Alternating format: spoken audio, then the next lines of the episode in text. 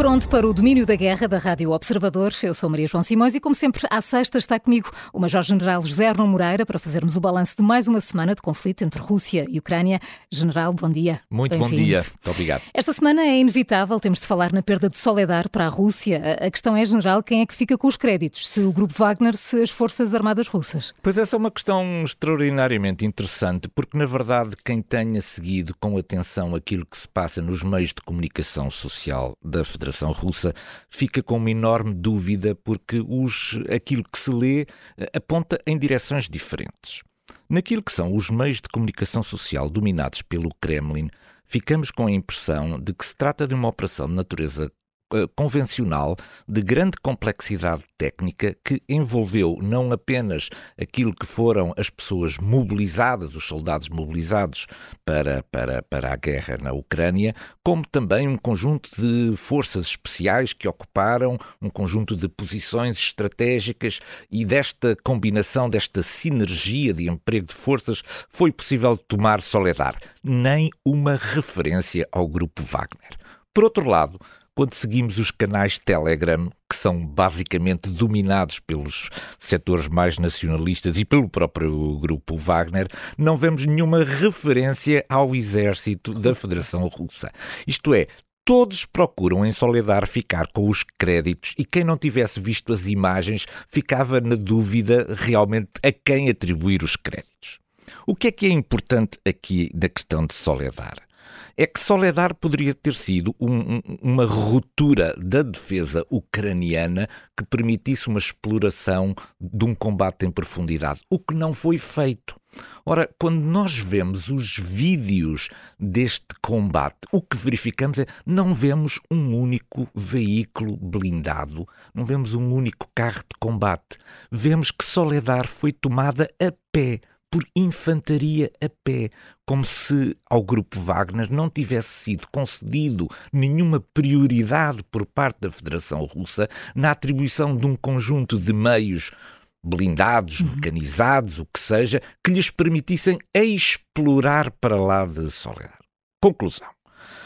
Soledar foi bom do ponto de vista anímico para as forças russas, mas acaba por não ser também uma derrota muito importante para os ucranianos, porque eles conseguiram em tempo retirar as suas forças para uma linha de altura e alturas imediatamente anterior e restabelecer de alguma maneira esta linha de contacto.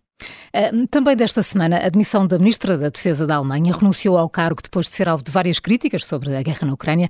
General Arno Moreira, era expectável que isto acontecesse e porquê agora, numa altura decisiva quanto ao envio de armas para a Ucrânia? Pois as duas questões é, nos, é? nos, nos surpreendem. Em primeiro lugar, ela estava fragilizada por um conjunto de utilização uh, que não tinha sido bem percebida pela opinião pública, um conjunto de referências que foi fazendo à, à, à guerra na Ucrânia que pareciam um pouco desenquadradas, por um lado, da realidade e, por outro lado, sem mostrar a firmeza que todos esperavam de uma certa liderança alemã nesta questão. Mas não terá sido isso o motivo da queda dela. Eu, eu, eu, enunciaria talvez três grandes razões para isso. A primeira questão é a questão da gestão do caso Leopard. Em tempo, a Alemanha não conseguiu gerir eh, do ponto de vista da informação e do ponto de vista da decisão, a questão dos Leopard, por forma a que ela não se tornasse de repente um enorme embaraço. Ora, competiria ao Ministro da Defesa acionar o conjunto de mecanismos, de consultas, de reuniões, etc., por forma a que o caso Leopard acabasse por não ser um caso de enorme pressão sobre a Alemanha. A segunda questão tem a ver com a, necessidade eh, de um novo espírito de reforma e de transformação.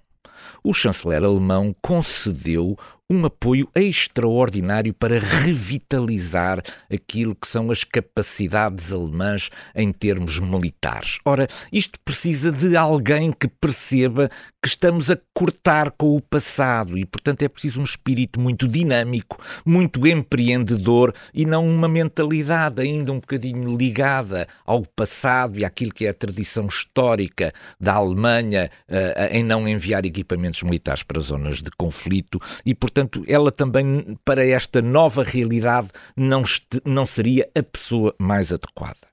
Por outro lado, ela perdeu o apoio dos militares. Toda esta inação foi retirando a confiança uhum. dos militares. E, de alguma maneira, quando o Ministro da Defesa também perde a confiança dos militares, as relações entre os dois tornam-se realmente muito difíceis. E, nesse caso, eu julgo que Olaf Scholz eh, achou que estaria em tempo ainda antes de Ramstein e em cima de Ramstein produzir a substituição do seu ministro da Defesa. E o que dizer sobre o novo, Boris Pistorius? Bom, Boris Pistorius é um homem eh, ligado ao, ao Partido Social Democrata, em quem Scholz deposita um conjunto grande de esperanças. Parece uma pessoa realmente bastante mais eh, sólida, talvez até mais eh, dinâmica e mais assertiva nas suas ações, e os dois primeiros, as duas, as as suas duas primeiras uh, uh, intervenções na qualidade de ministro parecem muito adequadas. Ele começou por fazer uma, uma, uma chamada telefónica com o ministro da Defesa francês apontando aquilo que me parecem duas linhas essenciais. A primeira é o reconhecimento que dentro da União Europeia a França é o grande parceiro da Alemanha, o grande parceiro estratégico. E por outro lado, do ponto de vista sentimental, chamar também a França como o grande amigo, antigo amigo da Alemanha nestas questões de natureza estratégica e, portanto, parece-me que que esteve bem nestas suas primeiras declarações. E depois recebeu Lloyd Austin também ainda antes de Ramstein, no sentido de afinar e de procurar também de alguma maneira explicar a posição alemã nestas questões. Uh, General Arno Moreira, esta semana fica também marcada pelo anúncio da reforma das Forças Armadas Russas até 2026. Shoigu prometeu aumentar o número de militares para um milhão e meio, quer também formar 12 novas divisões de manobra. A lista é longa, mas, General, tudo isto é possível? Pois, uh, este, este desafio, este desafio é realmente um, um desafio enorme. É verdade que Putin já tinha, de alguma maneira, dado a entender que a Rússia, que a Federação Russa se preparava para, quer para um, uma, long, uma longa guerra no que dizia respeito à Ucrânia, quer para um cenário de pós-guerra em que o, o, o, os sistemas eh, estariam eh, eh, em permanente tensão. Ora, Uh, Shoigu veio agora concretizar isto em uh, medidas uh, que pretendem ser tomadas num horizonte temporal que é um horizonte temporal relativamente estreito em relação àquilo que é o nível de ambição que se pretende. Portanto, a Federação Russa pretende conduzir este processo entre 2023 e 2026, que é subir o número de efetivos em 150 mil militares. Este é um número particularmente importante porque eles têm que vir de algum lado, Exatamente. não é? Eles têm que vir de algum lado, isto é, eles têm que ser buscados naquilo que é hoje em dia força produtiva e económica da Federação Russa. Portanto, a militarização da sociedade russa vai passar por retirar do mercado de trabalho um conjunto de pessoas, normalmente numa idade muito dinâmica, muito produtiva, eh, com grande conhecimento também de natureza tecnológica e incorporá-la nas Forças Armadas. Isto será feito à custa dos projetos e do, das capacidades de desenvolvimento da própria Federação Russa. Por outro lado, é preciso equipar tudo isto. É verdade que estas todas estas divisões que se anunciam, na verdade, não são criadas a partir de nada. Trata-se, sobretudo, de reformular um conjunto de brigadas, dando-lhes maior capacidade, aumentando o número de efetivos e o número de meios, e, portanto, passar do nível brigada para o nível divisão. De qualquer forma, isto vai obrigar a, um, a, a, a uma militarização da sociedade uhum. e também a uma militarização do complexo industrial da Federação Russa, que vai ter que assumir aqui um conjunto de, de, de responsabilidades muito grande para poder prover todo este material. Mas é claro, tudo isto está dependente daquilo que for acontecer, entretanto, claro, na guerra da Ucrânia. Ainda há pouco falou dos Leopard, que esta semana continuaram a ser discutidos por causa da relutância da Alemanha em enviar para a Ucrânia estes carros de combate. Uh, General Arno Moreira, por que tanta hesitação ou resistência?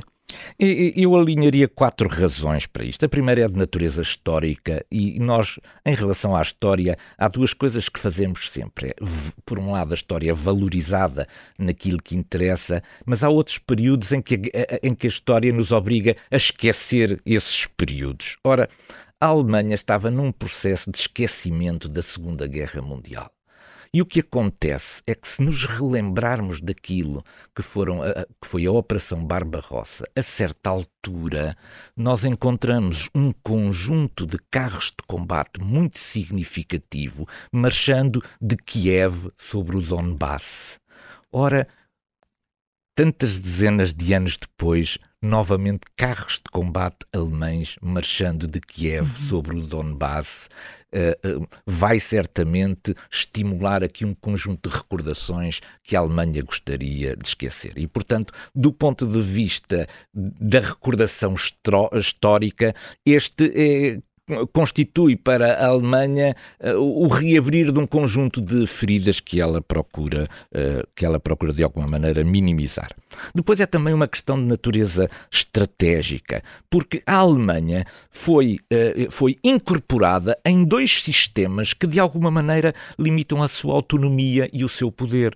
Um deles de natureza militar, a NATO, portanto ela agora faz parte de um conjunto maior de países, portanto não é um parceiro autónomo autónomo no meio desta, destas organizações, e por outro lado a União Europeia, que a condiciona também naquilo que é a sua capacidade de autonomia política e de afirmação económica. E, portanto, na altura em que as coisas apertam com a crise da Ucrânia, a Alemanha não gostaria de ir sozinha para isto. Quer dizer, não gostaria que de repente recaísse sobre si todas as responsabilidades de ser ela o motor decisivo da transformação das Forças Armadas ucranianas. Aquilo que, a, a palavra que eu gosto de utilizar é que é o, o conforto político. Uhum. A Alemanha precisa de conforto político, não precisa de pressão para fornecer os Leopard. Ela fornecerá os Leopard se sentir que isso faz parte de uma estratégia comum e não de uma responsabilidade que de repente é atribuída apenas à Alemanha. Depois há a questão económica, é que a questão dos custos da manutenção destes equipamentos é muito grande e vai provavelmente sobrar para a Alemanha. E depois há a questão do pós-guerra. Ainda há muita gente na Alemanha que acredita que no pós-guerra será possível reatar outra vez o conjunto de relações económicas muito fortes com a Rússia e o facto de, do empenhamento da Alemanha neste momento ser muito forte pode, de alguma maneira, comprometer, comprometer o futuro do pós-guerra. Isto leva-nos à, à, reunião de hoje, que já começou em Ramstein, na Alemanha, entre os Estados Unidos e aliados. Em cima da mesa lá está o envio de mais material militar para a Ucrânia. Eh, o general falava ainda agora de, de pressão, em pressão, mas todos os olhos vão estar em Olaf Scholz. Vão, vão estar certamente. Esta reunião já devia ter acontecido. Então porquê agora? Já devia ter acontecido há umas três semanas. Porquê? Porque evitava que se tivessem feito um conjunto de declarações uhum. autónomas por parte dos países, de coligações de países, que de alguma maneira viseram, vieram fragilizar a posição alemã. Ora, se os Estados Unidos em tempo tivessem compreendido que este processo se iria desenrolar nesses termos, certamente teriam promovido esta reunião antes, por forma a que evitássemos aqui uma certa cacofonia de, de vozes sobre este, sobre este assunto. O que se vai fazer em Ramstein é sobretudo, o levantamento das contribuições, no sentido de procurar tapar algumas lacunas que existam e verificar se as disponibilidades que os vários países, entretanto, eh, foram, através das suas declarações, foram fornecendo, se efetivamente se vão concretizar e em que meios. Muitos países irão oferecer apenas em certas condições e, uhum. portanto, é preciso que, do ponto de vista do conjunto, haja uma certa unanimidade para que essas contribuições se acabem acabem por efetivar. O que eu espero no final de Ramstein e para a semana cá estaremos para, Sim, para comentar este, este assunto é que o que sairá de Ramstein provavelmente é, é, é afinar a questão do treino, afistar a questão da sustentação, a questão dos prazos, isto é, com que em que prazo é que é possível fornecer este material e, sobretudo, dar uma capacidade ofensiva coerente e não apenas um conjunto de sistemas dispersos que, sem a sinergia do sistema, serão certamente pouco eficazes. E, portanto, o que eu espero é que saia daqui realmente uma nova capacidade ofensiva coerente para a Ucrânia. General, vamos eh, à cortina de fumo.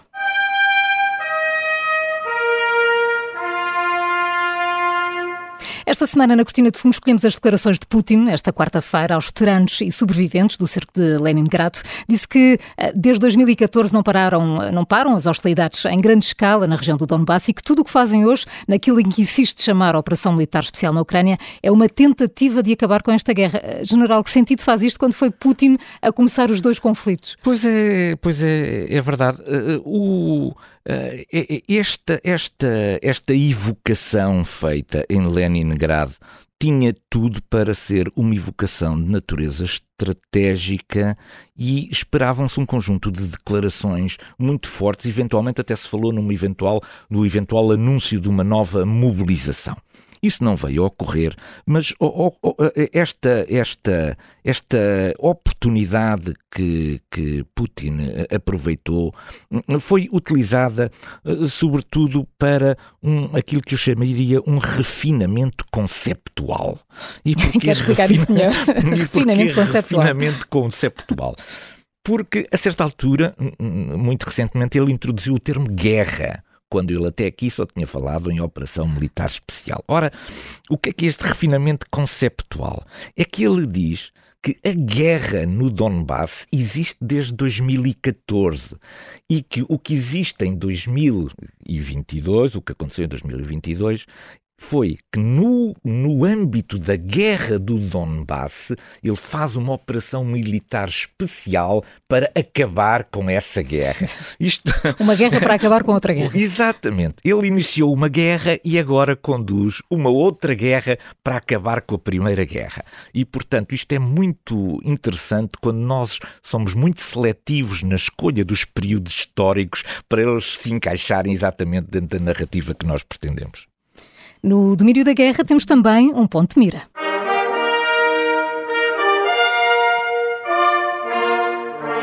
E esta semana no Ponto de Mira eh, é inevitável, não é, General? Centramos atenções nos carros de combate. Muito se tem falado nos modelos que o Ocidente vai enviar para a Ucrânia, mas antes disso, eh, General Arnaud Mourado, importa saber, há carros de combate suficientes na Europa? A, Europa saiu do período da Guerra Fria muito bem armada do ponto de vista dos carros de combate. Uh, havia uh, no ano 2000 ainda 15 mil carros de combate na Europa. É um valor muitíssimo. Em 2000? Em, no ano 2000, 15 mil carros de combate. É um valor muitíssimo significativo. Simplesmente a partir do ano 2000 começou a erosão dos carros de combate. Alguns especialistas entenderam que o carro de combate era uma coisa ultrapassada do ponto de vista de fazer a guerra. Era, por outro lado, a manutenção deles era extraordinariamente uh, cara e a redução foi de tal maneira intensa que chegámos a 2017 e, e, e aos dias de hoje com apenas cerca de 2 mil carros. 2 mil, portanto, passámos em poucos anos de 15 mil para 2 mil carros de combate. E não sabemos se estes 2 mil estão todos operacionais, porque muitos claro. deles podem estão, estar a precisar podem de manutenção, estar, é? podem estar a precisar de manutenção e estar em depósito e, e, e a, precisa, a precisar de upgrades. E que 2 mil são esses? Bom, é, é que os países que tinham uma indústria de defesa forte, no sentido de não perderem essa indústria de defesa, encomendaram eles próprios os seus modelos. E, portanto, nós encontramos hoje em dia na Europa um conjunto diversificado de modelos. Por exemplo, o, eh, o Reino Unido tem o Challenger, mas só tem 227 operacionais. A França tem o Leclerc, terá cerca de 350 atualmente em serviço. A Itália criou também o seu carro de combate, o C1 Ariete, com 160 carros de combate em serviço. Mas, na verdade, todos estes carros de combate foram criados para exércitos nacionais. Todos alguns deles foram exportados para países fora da Europa, mas eles não tiveram difusão entre os exércitos europeus. O único carro de combate que teve uma difusão entre os vários exércitos europeus foi o Leopard. E, é e por, isso é que, que se fala tanto no é Leopard 2 e não nos Leclerc, Leopard, por exemplo? Porque o Leopard está distribuído na Europa em mais de 13 países, o que significa que todos eles podem dar contributos, ainda que não muito significativos, mas na verdade estão a fazer contributos de um modelo que é um modelo standard. E é por isso que, no meio desta equação toda de quem vai fornecer os carros de combate, o Leopard é de longe o denominador comum que permite que haja muitas ofertas, apesar de poderem ser em pequeno número, mas que no final possa dar uma força relativamente considerável.